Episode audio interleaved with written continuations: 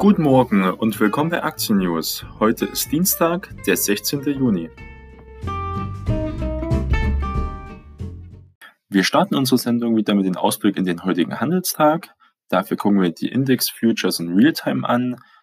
Heute ist es 4.15 Uhr, also noch sehr frühe Indikatoren, trotzdem aussagekräftig. Und wir sehen, dass der DAX etwa mit 1% im positiven Bereich gehandelt wird. Das heißt, er sollte über 12.000 Punkte eröffnen, was ja eine sehr wichtige Marke ist, die also hier wieder erreicht wird.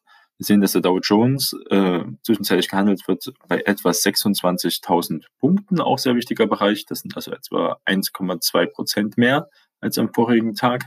S&P 500 hat die 3.000 Punkte wieder erobert, ist auch ein Prozent im Plus vorbörslich. Und der Nasdaq geht Richtung 9.900 Punkte, da ist damit auch wieder ein Prozent im Plus gehandelt. Auch die asiatischen Märkte sind alle im positiven Bereich. Wir können also davon ausgehen, von dem jetzigen Stand, dass wir an einen grünen und positiven Start des Handelstags.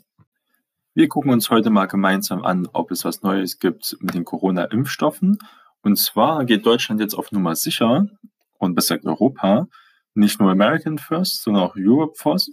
Und zwar haben wir zusammen mit Frankreich, Italien und der Niederlande hat die Bundesregierung einen ersten Vertrag über mindestens 300 Millionen Impfdosen geschlossen. Das teilt das Bundesgesundheitsministerium mit. Und die Entwicklung eines Impfstoffs könnte im günstigen Fall schon Ende des Jahres abgeschlossen sein, hieß es aus dem Ministerium. Der Vertragspartner in diesem Fall ist das Pharmaunternehmen AstraZeneca. Dieses nannte eine Größenordnung von bis zu 400 Millionen Dosen. Profitieren sollen alle EU-Staaten, die dabei sein wollen. Die Impfdosen würden relativ zur Bevölkerungsgröße aufgeteilt. Weil Deutschland das bevölkerungsgrößte Land ist, würde Deutschland auch die größten Impfdosen bekommen. Dabei geht es nach Angaben des Konzerns um den an der Universität Oxford entwickelten Covid-19-Impfstoff ACD1222, der derzeit in einer großen Studie geprüft wird. Also da sehen wir jetzt, dass viele Pharmaunternehmen, viele Forschungsunternehmen in den letzten Abschnitten der Stufe sind ihrer Forschungsentwicklung. Und AstraZeneca hatte nach eigenen Angaben vor kurzem schon ähnliche Vereinbarungen, unter anderem mit Großbritannien und den USA abgeschlossen. Also da viel Vertrauen von den großen Staaten in dieses Unternehmen, was auch an der Börse handelbar ist. Aber nicht nur das, sondern es gab auch andere Neuigkeiten dazu, sondern BioNTech forscht äh, nach, auch nach einem Impfstoff und bekommt jetzt sogar eine Geldspritze aus Europa. Also nicht nur auf ein Unternehmen wird gesetzt, was sehr clever ist, weil die Forschungslage noch extrem unübersichtlich bei Corona ist. Dann kann man also sehen, hier weltweit wird ja wirklich fieberhaft nach einem Impfstoff gesucht und ähm, normalerweise dauert es ja viel, viel länger, aber weil so viel Interesse natürlich besteht und so viele Finanzmöglichkeiten, weil es dauert drei, vier Jahre, bis ein Impfstoff auf den Markt kommt, wird jetzt viel Druck gemacht, äh, viele Überstunden gemacht, viel Geld investiert, damit das so schnell wie möglich passiert. Und offenbar scheint äh, BioNTech dabei auf einem sehr guten Weg zu sein. Nun hat das Mainzer Biotech-Unternehmen von der Europäischen Investitionsbank eine Fremdkapitalspritze von bis zu 100 Millionen Euro äh, bekommen. Und das wird dann genutzt, um das Impfstoffprogramm BNT 162 äh, zu erhalten und auszubauen. Der Kredit soll dazu dienen, die Produktionskapazität auszubauen und dann einen etwaigen Impfstoff so schnell wie möglich in großem Umfang herzustellen. Und das äh, Europäische Investmentsbank, die möchte das erreichen an, einer festgelegten Meilenstein in zwei Tranchen von je 50 Millionen Euro auszahlen. Die an der US-Börse Nasdaq notierte BioNTech-Aktie kann deutlich auch zulegen. Sie haben jetzt gerade wieder Aufwind. Ein sehr riskanter Sektor. Viele Unternehmen machen gar keinen äh, Gewinn, sondern sind alle noch unprofitabel, aber für die Zukunft prinzipiell sehr interessant. Hinzu kommt, dass man erwähnen kann, dass BioNTech äh, arbeitet auch mit den US-Pharma-Riesen äh, FISA zusammen äh, bei diesem Impfstoff, der sich mittlerweile sowohl in Deutschland als auch in den USA bereits der klinischen Testphase befindet. Die Mainzer erwarten in ein paar Wochen die ersten Ergebnisse zu den Tests. Also langsam äh, wird es wirklich ernst in dieser Forschung, kann man also sehr gespannt sein und auf positive Ergebnisse hoffen. Unser zweites Thema ist die Autoindustrie in der Corona-Zeit. Und zwar hat sich der Finanzchef von VW äh, gemeldet, Frank Witter, und hat gesagt, dass wirklich das nächste Quartal, was jetzt bald veröffentlicht wird, also was jetzt Vergangenheit ist, ähm, sehr, sehr schlecht sein wird. Und VW hofft trotzdem, trotz Verkaufseinbrüchen und äh, weiteren Belastungen, auf ein positives operatives Ergebnis im Gesamtjahr. Das muss man sich auch erstmal überlegen, äh, dass so ein großer Konzern, der über Jahre Gewinn gemacht hat und sehr viel Gewinn sogar, ähm, jetzt wirklich hofft, ein positives Endergebnis zu bekommen vom Jahresverlauf.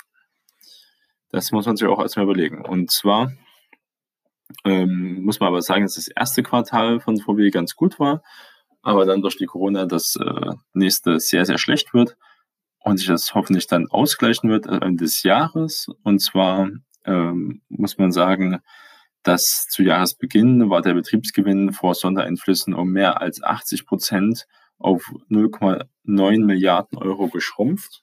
Da schon ein großer Einschnitt und jetzt wahrscheinlich schon zum zweiten Quartal negativ. Witters sagte weiter, über alle Aktivitäten steht derzeit die Sicherung der Liquidität des Konzerns. Wir müssen jede Ausgabe und jeden Geldabfluss auf den Prüfstand stellen. So hätten alle Markenkostenverbesserungsprogramme zur Bewältigung der Corona-Krise gestartet. Das heißt auch übersetzt äh, Stellenabbau, der Konzernchef Herbert Dies sagte in seinem Newsletter, jederzeit müssen einen Beitrag leisten können, damit Volkswagen zumindest ein operativ positives Jahresergebnis schaffe. Das gehe nur mit höchster Kostendisziplin. Sollte man vielleicht auch an der Managerebene äh, sich überlegen, ob das möglich wäre. Also große Probleme in diesem Bereich, jedoch gibt auch Licht am Ende des Tunnels. Also alle bauen darauf, dass es letztendlich das Gesamtergebnis positiv wird. Dazu auch eine kleine Nachricht, die wir noch ansprechen möchten, und zwar über Tesla. Und zwar bei Tesla spalten sich ja immer wieder noch die Meinungen. Und zwar möchte ich mal einmal den Tesla-Analyst Gordon Johnson sagen und äh, erwähnen. Und der erwartet einen negativen Schock und setzt das Kursziel für die Tesla-Aktie bei 87 Dollar an. Ja. Das ist auch nicht schlecht. Tesla ist momentan leicht unter 1000 Dollar. Das wäre also wirklich ein Kurseinbruch von über 90 Prozent.